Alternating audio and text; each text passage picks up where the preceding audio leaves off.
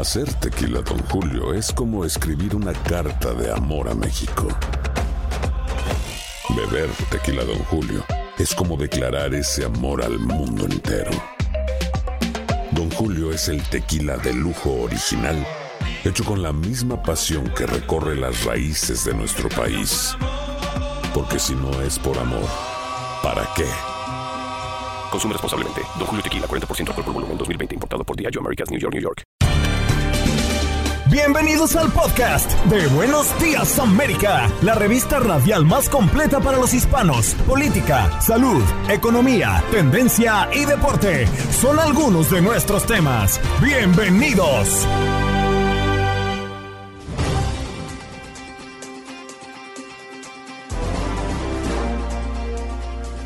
Hoy en Buenos Días América conversamos con Mariluz Bermúdez, quien es educadora familiar, a propósito de la pregunta que no hemos hecho los padres en algún momento o usted está por hacérsela. ¿En qué momento le doy un teléfono a mi hijo? ¿Cuándo es el momento para que mi hijo pueda tener acceso directo a las redes sociales? Además nos acompañó María Eugenia Payán, reportera de El Paso, Texas, de Univisión, las secuelas que nos ha dejado la tormenta invernal en este estado. En los deportes, Gabo Sainz para hablar de la Liga Mexicana, resultados de este fin de semana a propósito de una nueva jornada.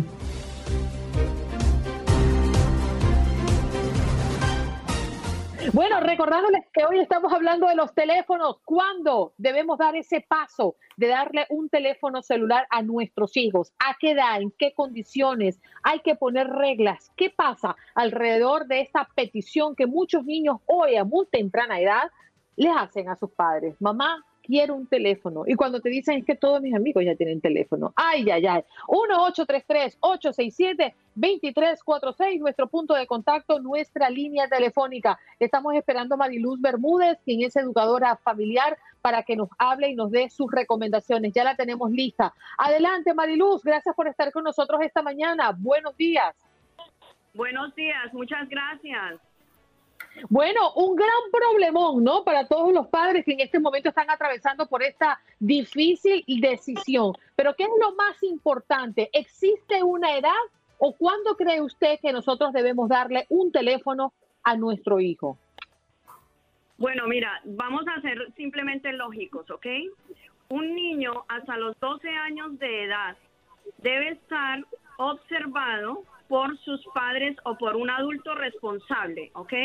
Usualmente lo que yo encuentro en, mi consulta es que eh, tienen la excusa de que necesitan comunicarse con sus hijos, estar comunicándose todo el tiempo con ellos, y eso no es excusa para que le pongan a un niño que no está desarrollado cognitivamente, su cerebro apenas está en desarrollo, su cuerpo apenas está en desarrollo y no está listo para que mentalmente tampoco puedan estar en contacto directo con una máquina de Internet que les da acceso a muchas cosas.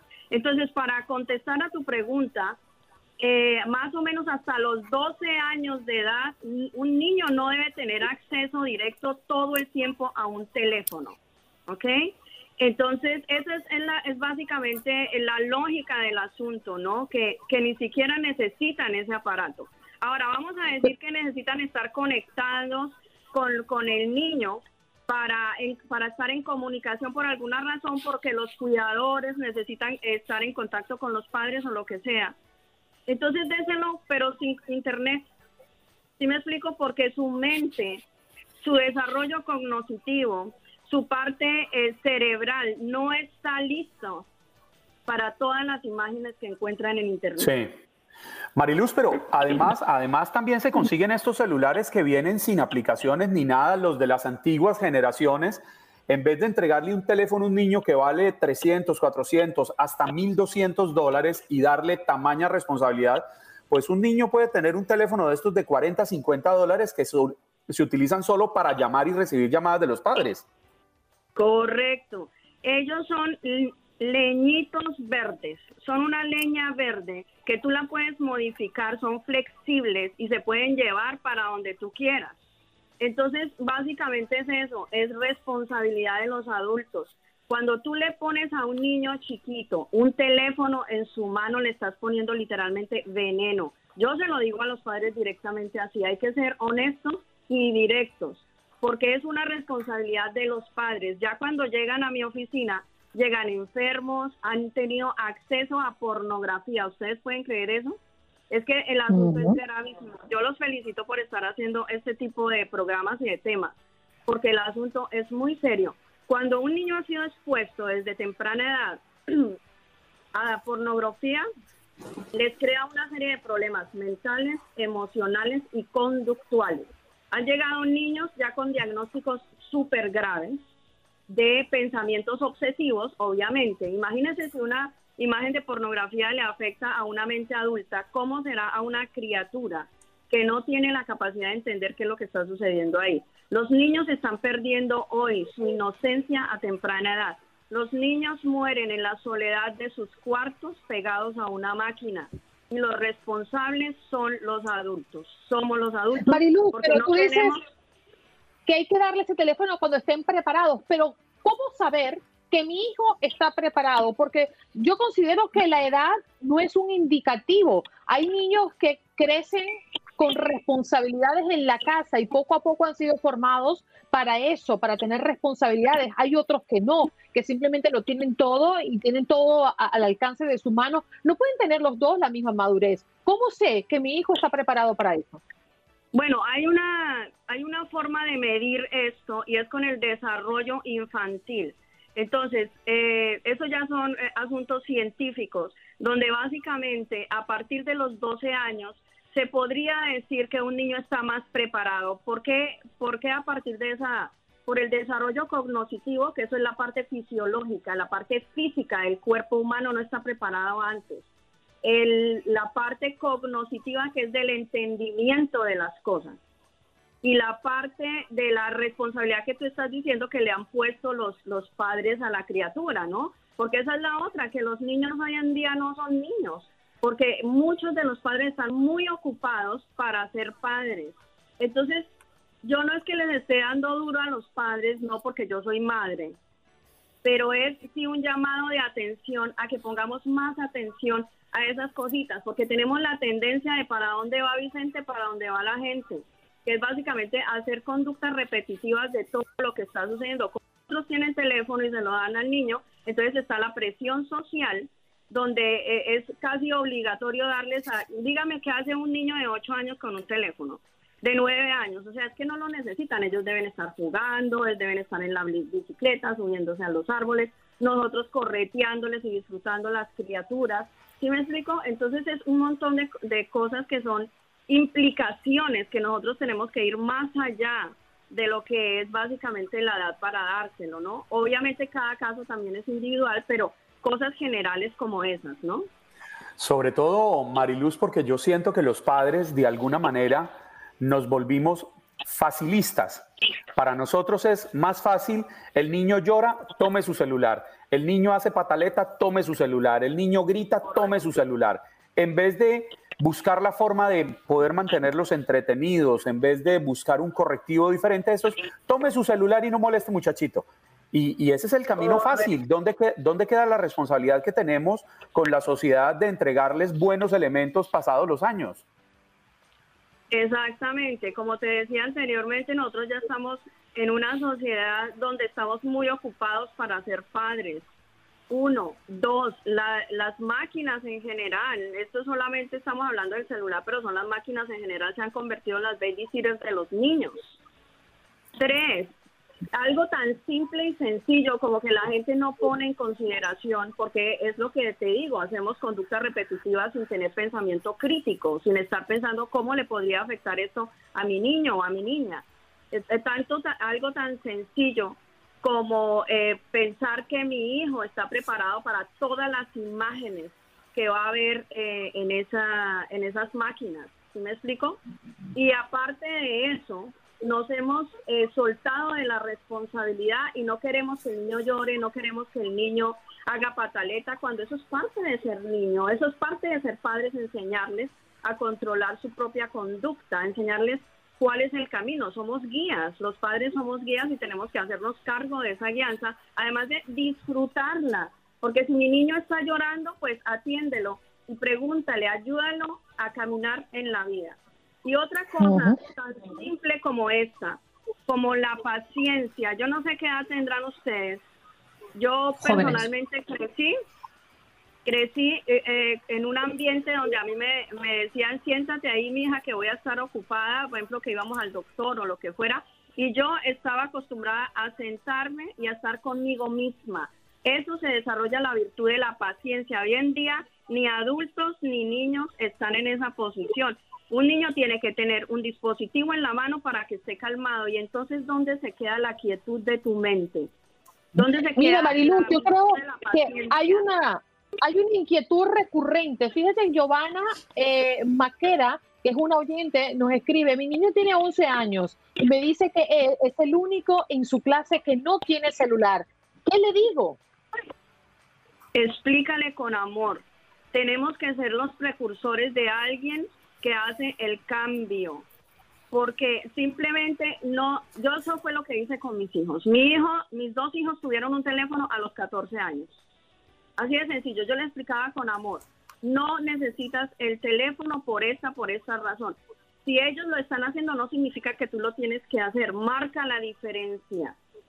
Eh, enséñales otras cosas, eh, da, la pauta para que una nueva generación nazca, una generación más responsable. Sé el que da el primer paso y te aseguro que hay otros padres que se van a pegar a esa conducta. A los hijos hay que criarlos con amor y parte del amor es la honestidad. Y es explicarles que no tienen que estar siguiendo todas las conductas que ven en otros y haces mentes fuertes. Porque básicamente cuando ya... Sí, dime.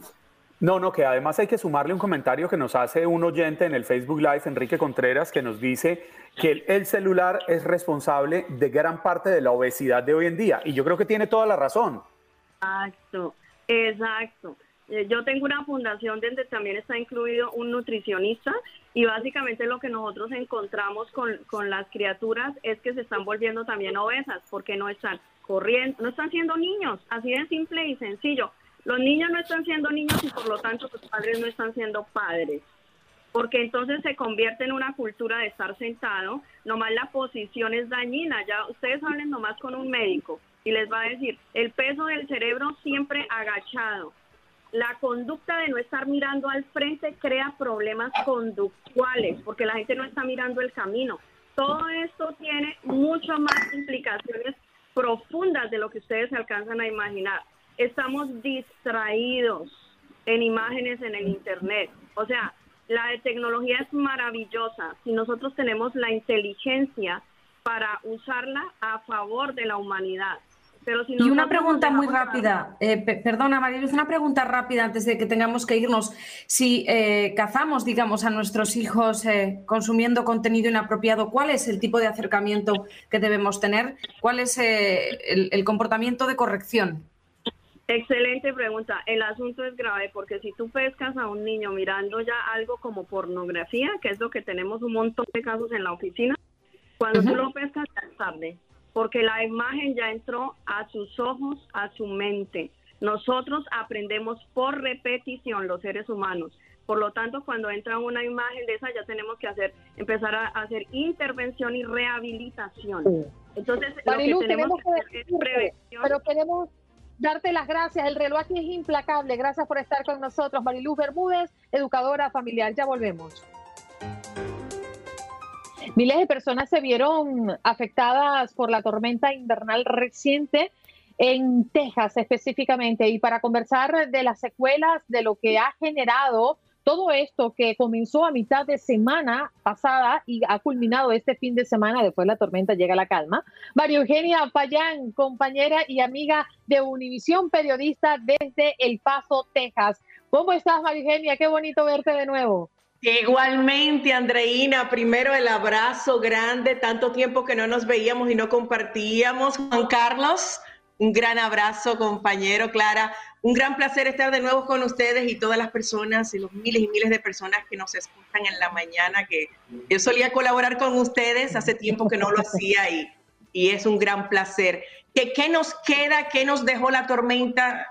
Un frío enorme, horrible. Saben que soy caribeña, así que lo estoy sufriendo en los huesos. Ahora mismo yo estoy en El Paso, Texas, como bien habías dicho, y aquí amaneció a 33 grados Fahrenheit. Wow. Es la misma temperatura, más o menos la misma temperatura que tienen ahora mismo en Nueva York, pero eh, esto es el desierto, entonces sí nos baja la temperatura en el invierno un poco, pero cuando vienen estas olas heladas, eh, la verdad es que nos duele. A mí me duele. A mí me duele. Pero hablando ya eh, un poco más en serio, lo que nos queda es eso, el frío. Lo que nos dejó la ola invernal fue el frío intenso en los 30 grados. Todos los estados que están en la costa del Golfo, no, estamos entre los 30, en la, muy temprano es la, temperatura más baja, y los 50.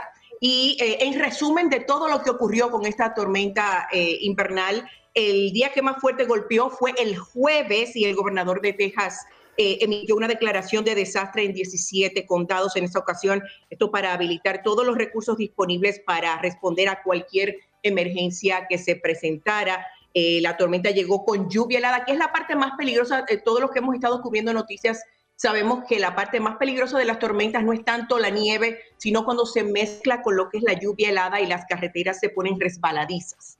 Entonces, eh, la temperatura bajó, por lo menos acá en El Paso, hasta los 12 grados Fahrenheit en la noche entre jueves y viernes.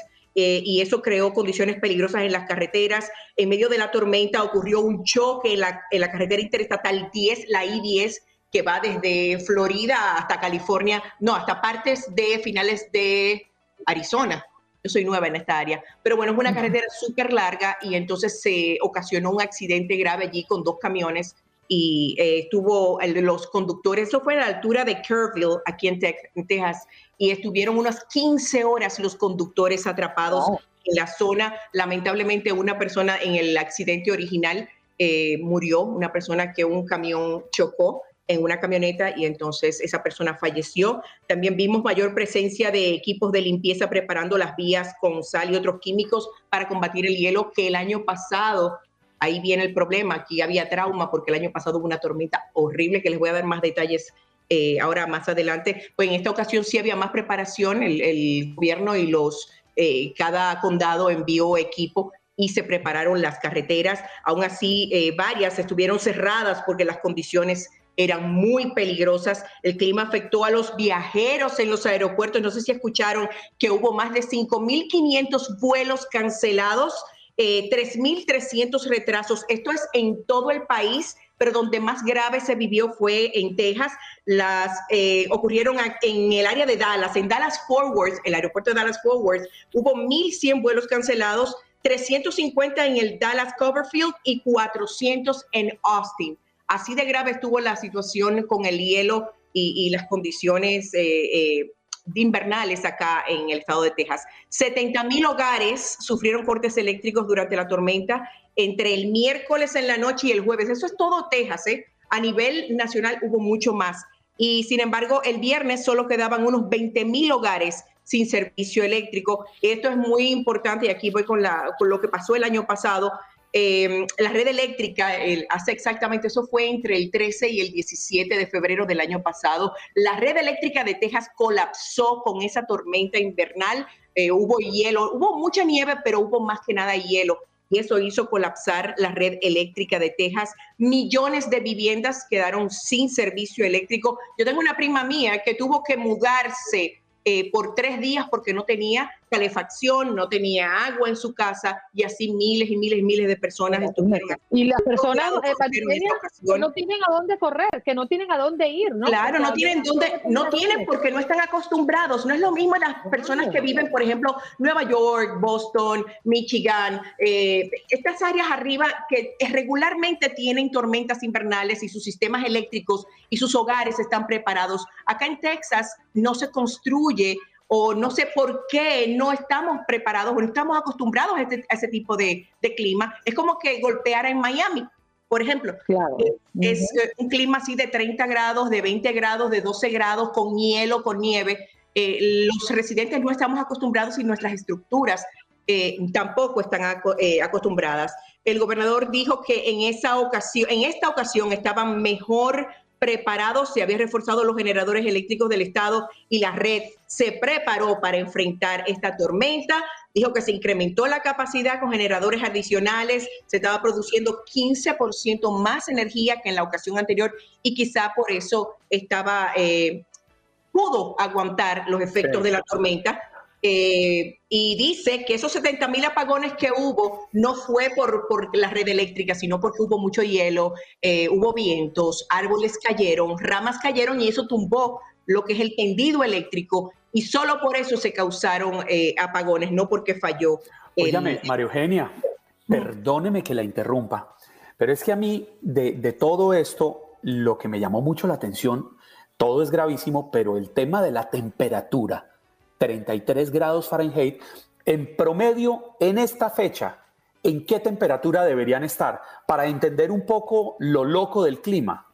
Mira, para que sepas, uh, usualmente acá eh, para, este, para este tiempo, si baja mucho, baja uh, en la noche 45, 50. Cuando vienen estas olas heladas y baja a 30, ya ahí hay eh, punto de congelación, no se pueden dejar los perros, los animalitos afuera, eh, hay que proteger las plantas y uno mismo como ser humano tiene que protegerse con capas, que es algo a lo que uno no está acostumbrado. Entonces ahí, ahí se desatan lo que son las advertencias de clima extremo y las personas entonces que las autoridades locales emiten esas advertencias y abren centros de, de, clima donde las personas pueden ir y, y de calentamiento, donde las personas pueden venir y protegerse la, las personas que, que, no tienen los recursos o que sus casas no tienen calefacción. Es lo más peligroso porque muchas personas entonces encienden algunos aparatos que, que pueden producir monóxido de carbono, que ahí suceden muchas tragedias. Y hasta incendio, porque lo vimos aquí en Nueva York hace un par de semanas donde se quemó un hogar gracias a que, bueno, usaron uno que no estaba apto, no sé qué fue lo que ocurrió, intentaron buscar algo para calentarse en medio de un apagón y fíjense que perdieron pues todo, ¿no? Allí, y eso creo que seguramente es una medida a tomar en Texas, Marigenia, por lo que tú dices, no, no tiene o no tenían un récord en años recientes, pero ya van dos años que les ha pegado fuerte a ustedes con las temperaturas bajas, yo creo que hay que tomar medidas. Sí, es lo que dice el gobernador, que ya lo que es por lo menos el sistema eléctrico, que las casas sí cuentan con calefacción, la gran mayoría, eh, pero si se va la electricidad, ¿cómo, te, cómo, ¿cómo calientas tu hogar? ¿Cómo te proteges? Entonces ahí sí que dice que invirtieron. Sin embargo, a los críticos que nunca falta dicen, dicen que esta tormenta no fue una prueba real. Dicen que esta tormenta no bajó tanto ni, ni trajo tanto hielo como la del año pasado. Entonces dicen que si ocurriese nuevamente, lo veríamos. Diez años antes, 2011, había llegado una tormenta tan, tan catastrófica como esta. Eh, y para mencionarlo como catástrofe, me voy al punto, el año pasado murieron 246 personas. Sí, fue una tragedia. Muchas personas y muchos de ellos murieron eh, por inhalación de monóxido de carbono, accidentes y muchos porque de frío, simplemente. Sí claro. Eugenia, gracias por acompañarnos esta mañana. Para mí ha sido un verdadero placer volverte a ver y que puedas estar participando por aquí. Ya muchas personas de nuestros oyentes escriben en nuestro Facebook que es una alegría verte y reconocen el gran trabajo que has hecho a través de las pantallas de Univisión y te recordamos bonito. Igual, los quiero mucho a todo el que nos está viendo y escuchando. El cariño es sincero, me llega el cariño de ustedes, los mensajes. Así que, que gracias, un placer estar con ustedes.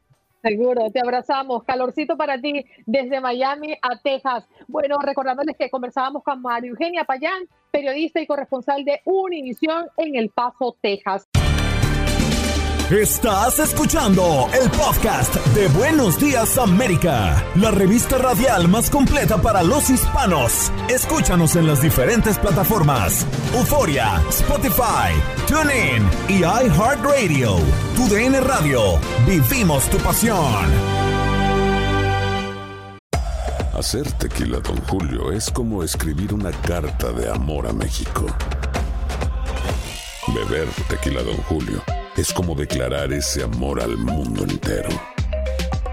Don Julio es el tequila de lujo original, hecho con la misma pasión que recorre las raíces de nuestro país. Porque si no es por amor, ¿para qué? Consume responsablemente. Don Julio Tequila, 40% alcohol por volumen, 2020. Importado por Diageo Americas, New York, New York. Co- Como dicen los grandes, la liga se gana partido a partido. Partido a partido. En Buenos Días América, Contacto Deportivo. Listo, Gabo Sainz está con nosotros para iniciar este contacto deportivo. Feliz lunes, arranque de semana, compañero. ¿Cómo me le va? Hola, ¿cómo están? Muy buen día, Andreina, eh, Clara, eh, Juan Carlos, buen día, América. Aquí listos para platicar del tema deportivo. Espero que hayan pasado un gran fin de semana. Y pues bueno, ya está. Gracias. ¿Cómo, cómo, Gabito. cómo quieren meternos en problemas a Juan Carlos y a mí? O sea, para nada. Ay, no, ustedes No son lo van a lograr. caídos del cielo, sí, señor, ¿cómo no? No lo van a lograr, no lo van a lograr, querido Gabo. Mi admiración y mi profundo afecto hacia usted son Igualmente, irrompibles. Así este par de damas eh, persistan en su empeño, pero mire, me quieren poner a pelear con usted, no lo han logrado. Me quieren poner a pelear con Pedro, no lo han logrado. Me quieren poner a pelear con, con Diego. Con Diego, con lo han Diego, logrado. Sí, con lo que pase con- por la Max calle. Andalón, no lo han Con lo que logrado. pase por la acera. Pero además, el empeño más grande que tienen, Gabo, es ponerme a pelear con Andrea Martínez, con Etel Colato y con Paula Lamas. Porque les, les encanta tratar de sembrar celos en esas mujeres porque ellas quieren ser únicas en mi vida profesional, pero no lo van a lograr, Gabo. Nosotros, usted y yo, somos hombres generosos de corazón inmenso Ay, para querer a todas las personas que así lo deseen. Se De que acuerdo. decir y se De acuerdo, dice Gabo. Gabito, vamos a saltar mejor al fútbol, sí, porque se nos corre el tiempo. Hablando de lo maravilloso que son ustedes. Sí, señor, cómo no. Mira, Tigres, que consigue su primera victoria como local en este torneo clausura. ¡Qué maravilla!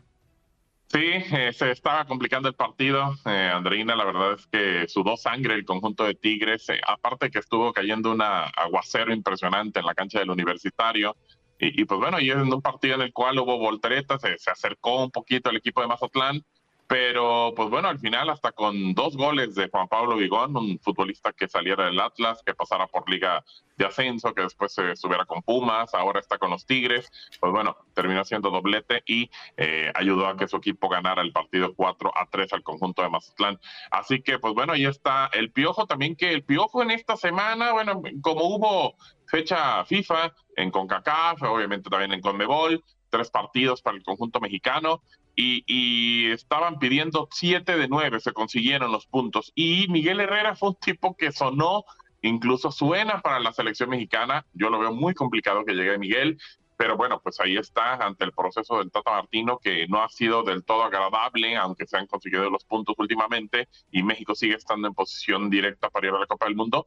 Miguel es un tipo que, pues bueno, ya ha dirigido a la selección mexicana, que salió por sus propios problemas, porque terminó peleándose con un periodista, y pues bueno, ahí esa situación con la selección mexicana, pero Miguel sigue, creo yo, pensando en selección mexicana, así que lo hace bien con su equipo, que es lo más importante, eh, ganan, que necesitaban ganar en la cancha del universitario y pues bueno, ahora esa, esa situación con Miguel Herrera que también puede ser tomada en cuenta para la selección mexicana. Pero también, digo, haciendo un pequeño paréntesis y regresamos para el siguiente bloque a hablar de Liga MX, sucedió algo muy curioso en la final de la Copa Africana de Naciones, no sé si lo vieron, incluso se hizo viral la imagen en las redes sociales, en la cual por los reclamos de Mohamed Salah, el futbolista de Egipto, ante el árbitro, constantemente reclamando y reclamando y reclamando, y el árbitro se acerca y le entrega el, silbato y le entrega las tarjetas, y le, como diciéndole, pues, pues pita tú, ¿no? O sea, si estás tanto reclamando, pita tú. Y la imagen se hizo viral completamente. Eh, al final termina perdiendo el conjunto de Egipto con el equipo de Senegal en la Copa Africana de Naciones por penales y pues bueno, por primera vez en su historia la termina consiguiendo el conjunto eh, de Senegal. Pero sí lo, lo que dio la vuelta a, al mundo y que fue prácticamente viral fue esta situación del árbitro entregando las tarjetas y el silbato como diciendo, pues bueno, mejóralo tú porque tanto reclamas, tanto sabes, tanto quieres que, que pues bueno, a ver si tú lo haces un poco mejor. Y le dio una tarjeta a Mohamed Salah por esto justamente, ¿no? Sí, de, de, de hecho, pues lo terminó amonestando, pero pues obviamente primero le enseñó las tarjetas y el silbato le dijo, pues pita tú para ver si puedes llevar el partido mejor. Así que, pues bueno, ese es, ese es el tema. Para el siguiente bloque platicamos de lo demás, Andreina, porque ha estado sucediendo cosas importantes en el fútbol mexicano. La derrota de América, la platicamos, lo que está moviendo en el equipo de Cuapa. También lo que está pasando con el campeón, porque sigue invicto y sigue ganando. Ayer lo hizo en la cancha del Jalisco. Hoy también hay partido y por cierto lo tenemos a través de tu DN Radio en la Liga MX. Se enfrenta el León contra la máquina. Así que también platicamos sobre eso y cómo se encuentra la tabla general y bueno, el fútbol mexicano al momento. Nada más lo que sí, eh, aclararle, parce, con Diego Peña, con Pedro y con Max, peliese. Con eso sí, eso sí me peleo yo. Con, eso sí, con los demás ¿Sabe con quién? Con ellos sí. ¿Sabe con quién sí me daría miedo pelear? ¿Con quién? Con, Andrea. Debe ser brava. Ahí, no se meta. Oiga, ahí no se meta, si ha puesto a Max Andalón en su sitio y Max cuando entra a hablar en este programa parece una metralleta que no lo calla nadie y sin respirar se zampa todo un discurso, ¿cómo será peleando Andrea Martínez? Puso a Max Andalón en su sitio. No, no, no, es impresionante. Así que ahí no se meta, parce, ahí sí no. Bueno, completamos los resultados, lo que pasó en esta jornada, jornada que va a quedar, eh, pues bueno, con algunos partidos pendientes lo vamos a platicar en este momento. Necaxa en su cancha perdió con Pachuca 3 a 1.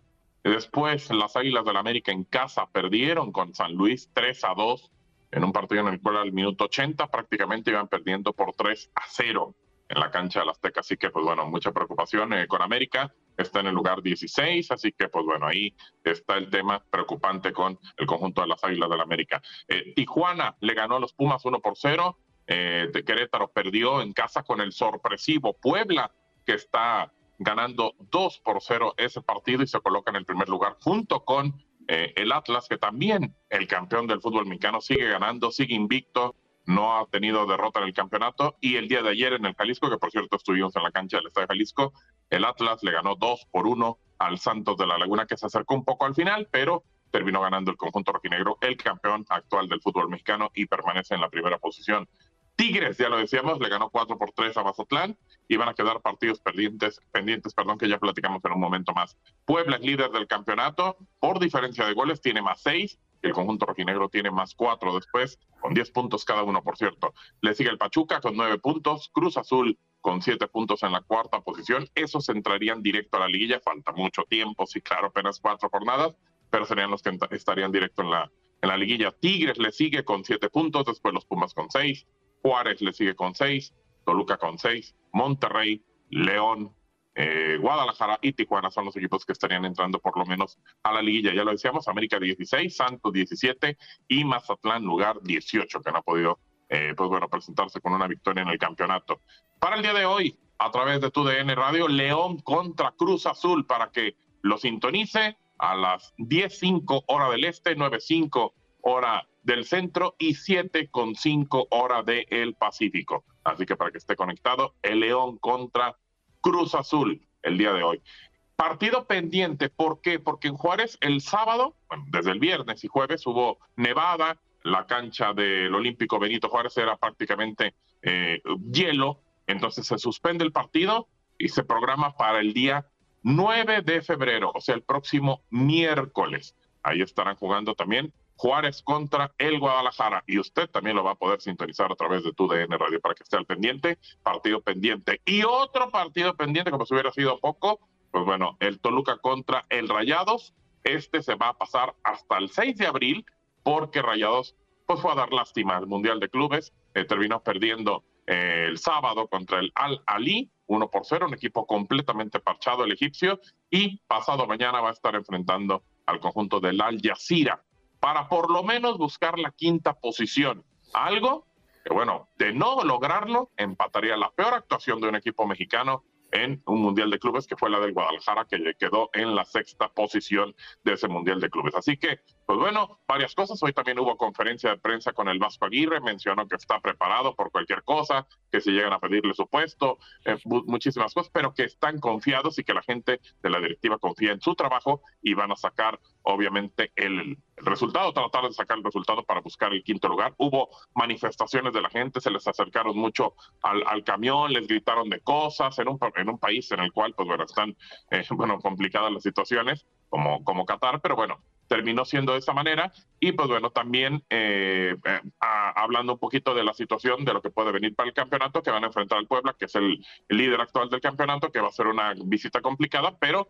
pues Rayados ya va a tener partidos pendientes, por ejemplo, este de el Toluca contra Rayados, que se va a jugar hasta abril. Así que todavía tres partidos pendientes, uno se define el día de hoy el otro el miércoles, que es el Juárez contra el Guadalajara, los dos, tanto León contra, Cruz Azul como Juárez contra Chivas, están por tu DN Radio, y el Toluca contra Rayados también por tu DN Radio, pero hasta el día 6 de abril. Así que esa es la información de la Liga Mexicana y cómo está al momento.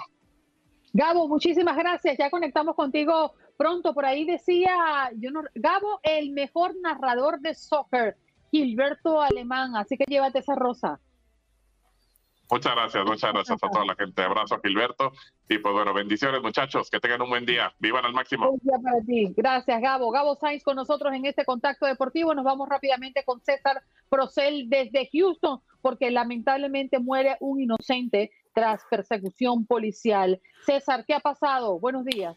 Así es, muy buenos días, Andreina, eh, Juan Carlos, Clara, todos en la mesa, audiencia de Buenos Aires América. Desgraciadamente, eh, el día de ayer, bueno, más bien la madrugada de, anoche, a eso de las 12:15 de la medianoche, un oficial vio en una gasolinera en el área de, de la Wilcrest, ahí al oeste de la ciudad de Houston, a un sospechoso en una gasolinera. Entonces, cuando intentó detener al sospechoso, eh, este tipo se sube al carro y se va rápido por toda la calle, lo que se llama la calle Richmond, que es muy conocida aquí en la ciudad, da una vuelta en la calle Wilcrest y al intentar de detenerlo, el tipo eh, choca contra otro vehículo en la intersección de Wilkers y Meadow Glen, ocasionándole la muerte a un conductor totalmente inocente eh, de 20 años de edad que, que, iba solamente manejando.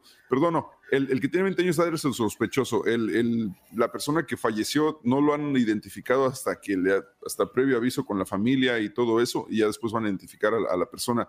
Pero desafortunadamente como te digo, el, sospechoso y dos personas más que iban en el vehículo con él fueron llevados al hospital. Están bien de salud, pero obviamente van a estar arrestados ahora. Eh, lo que sí no se puede reemplazar es la vida de la persona inocente que iba manejando tranquilo para, no sé, para su casa, para donde haya sido, y pues termina muerto debido a la impertinencia de este tipo que no quiso detenerse con la policía. Sí, y justamente hablábamos, Juan Carlos, ¿te recuerdas? Y Clara, hablábamos hace un par de semanas con un policía de los procedimientos que hay detrás eh, de una persecución. Y decía la policía que hay situaciones donde estas persecuciones se detienen para justamente eh, salvaguardar las vidas de los que están alrededor. Juan Carlos, que te interrumpí.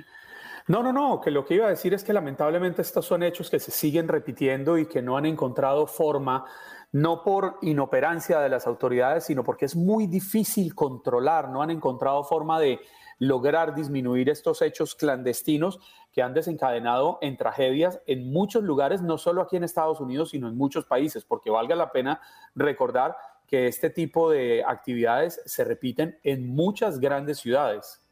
Sí, de acuerdo, y es una situación en la que los policías deben tomar una determinación dejo que estos tipos se, vayan y no seguirlos, los persigo, ¿qué hago? O sea, es, ponen una, una, situación muy difícil a los policías. De hecho, también ayer en el lado oeste de la ciudad, un estudiante de la Universidad de Houston también eh, falleció debido a un eh, accidente en el que un conductor eh, presuntamente ebrio también se estrelló contra él.